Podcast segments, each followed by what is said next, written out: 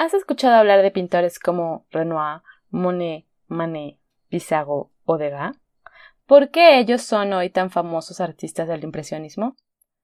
¿Crees que también hubo mujeres impresionistas?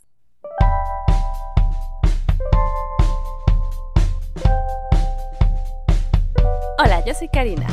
Bienvenido a Arte y Artistas, donde platicaremos sobre corrientes pictóricas, obras, artistas, museos, libros, películas y todo.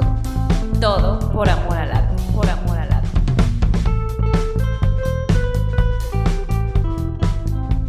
¿Qué tal? ¿Cómo estás? Espero que muy bien.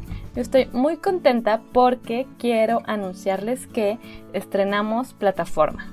Ahora además de estar en Instagram, YouTube y Spotify, también ya estamos en Apple Podcasts, una alternativa más para aprender y saber más sobre todos estos temas que nos interesan.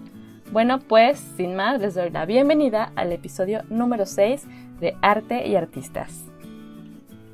En el episodio anterior reflexionamos del papel de la mujer en el arte y en la sociedad.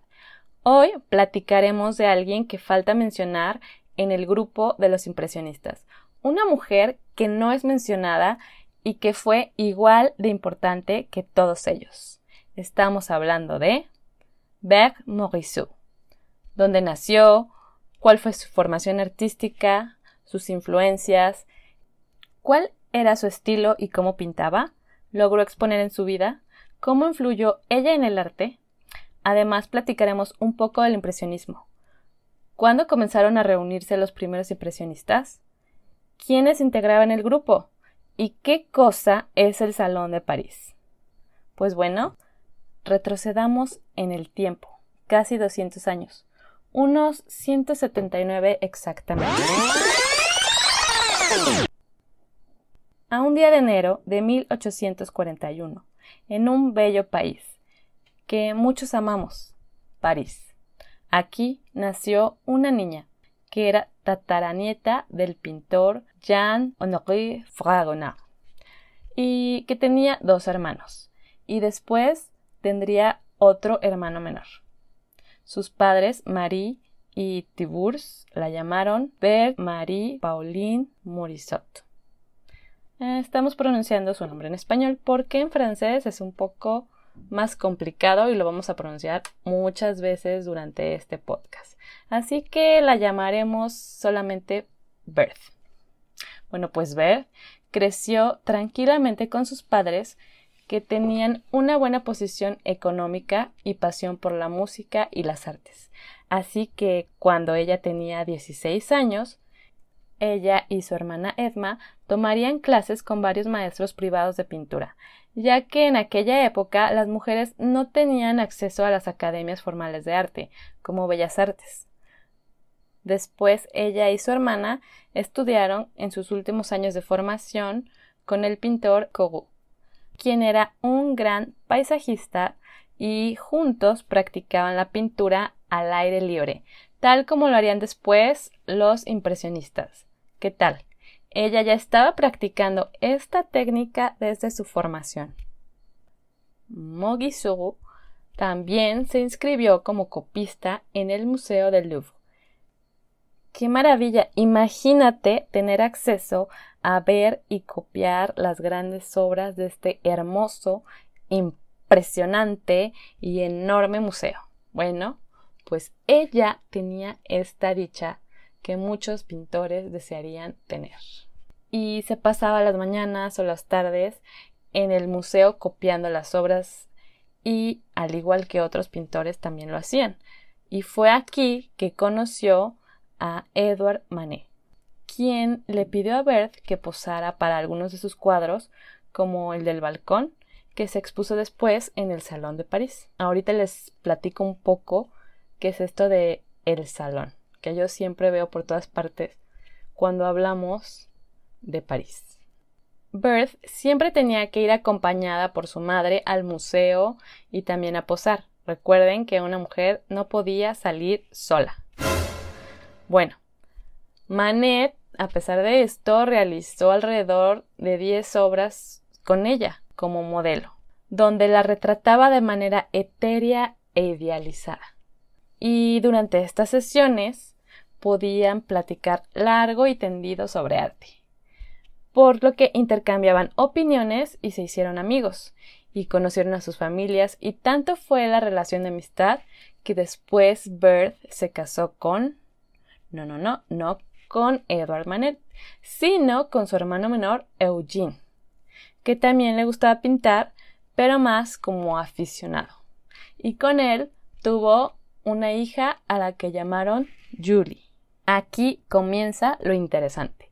A pesar de que Beth fue una mujer de una época donde las mujeres solo podían ponerse largos vestidos ajustados de la cintura y que no se permitía el libre estudio en las academias formales de arte a las mujeres y que existía un único lugar para que expusieran los artistas, ella desde los 23 años expuso en el Salón Oficial de París en 1864, a pesar de que su obra no era de los temas predilectos del salón. Y en 1872 vendió 22 pinturas a un comerciante y promotor de arte llamado Paul. Entonces, sí expuso en vida y sí vendió su obra. ¡Wow! Ahora hablemos un poco del Salón Oficial de París, que muchos han oído hablar de él. Bueno, pues el salón era un espacio que exponía obras una vez al año, donde los pintores sometían sus obras ante un jurado muy, muy conservador o ultra conservador que seleccionaba las obras que consideraba que cumplían con los requisitos de la Academia de Bellas Artes de Francia. El salón le daba preferencia a las obras de temas históricos, de todo tipo, historia romana, griega, mitológica, etc. Y también daba preferencia a las obras de gran formato con una estructura bien perfilada, realista, definida, con perspectiva, en posiciones teatrales de pincelada muy muy bien tratada, es decir, las obras académicas. Si pensamos en estos parámetros de la obra, entonces, las obras impresionistas eran todo lo contrario. Eran pequeñas, eran paisajes, temas cotidianos, con una pincelada suelta que muchos decían más bien que parecían bocetos y no una obra terminada. Por lo que con estos fundamentos el jurado del salón en 1863 rechazó más de 3.000 obras, no solo impresionistas, sino de varios estilos. Y este rechazo de tantas obras causó tal inconformidad en los artistas que crearon la Sociedad Anónima de Pintores, Escultores y Grabadores. Obviamente, como dijimos, se quejaron porque no tenían un espacio para exponer, si no era lo que el jurado decía, por lo que el emperador de Francia, Napoleón III, dispuso que se usara otro salón para las obras rechazadas. Así que se formó el Salón de los Rechazados. Vaya nombre, ¿no? Ya desde la entrada, los rechazados. Bueno, pero sin importar el nombre, algunos de estos artistas comenzaron a reunirse. Los impresionistas se reunieron durante la década de 1860 y formaron un grupo con nuevas formas de pintar, que rompía con el canon académico en temas y en la técnica. Tenían una técnica diferente a la académica. Y en 1874 se realizó la primera exposición impresionista en el estudio del fotógrafo Nadar, con sus primeros integrantes que fueron Monet, Manet, Pissarro, Renoir, Sisley, Degas, Cézanne y claro, no podía faltar nuestra querida Berg Morisot.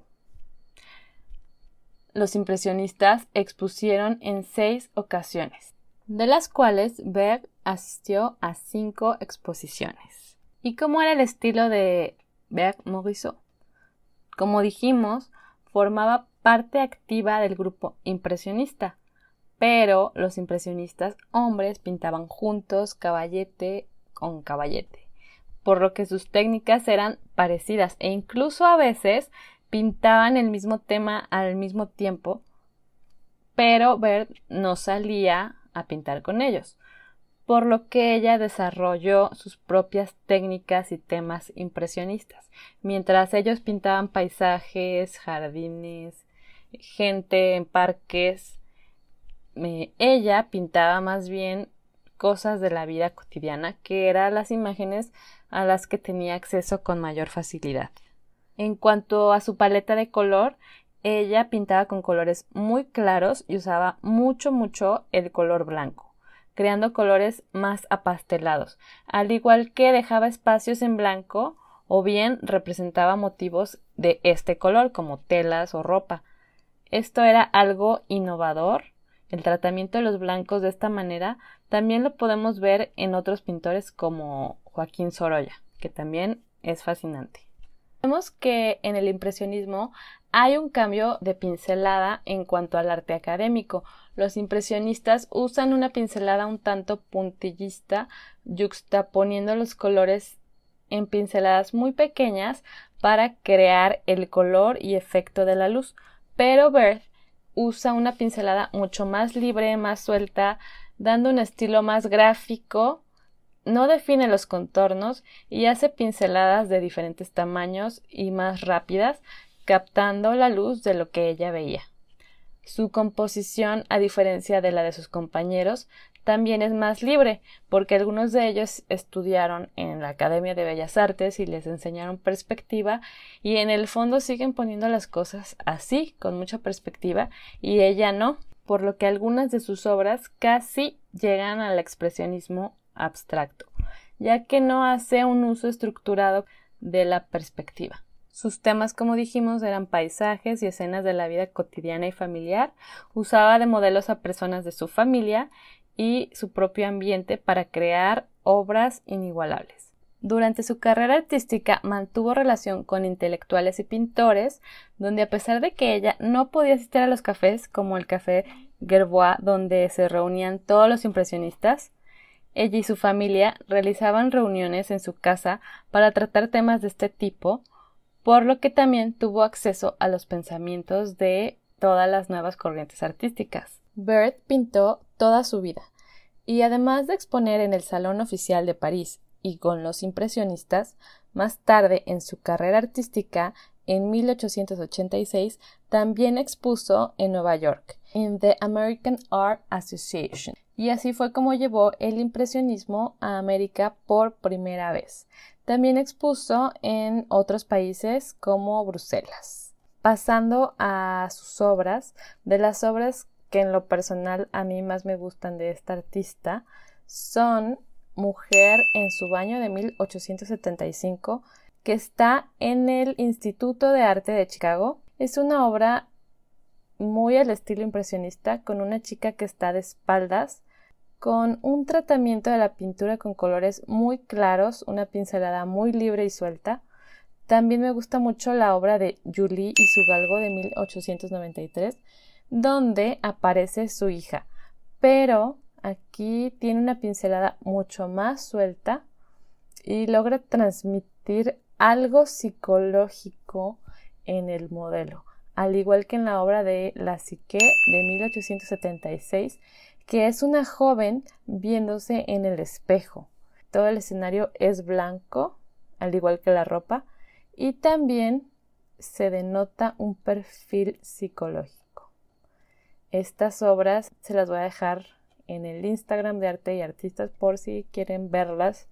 Y también cabe mencionar otra obra como la de La recogedora de cerezas de 1894, donde ella ya utiliza una pincelada direccional, logrando dar una sensación de movimiento en la obra.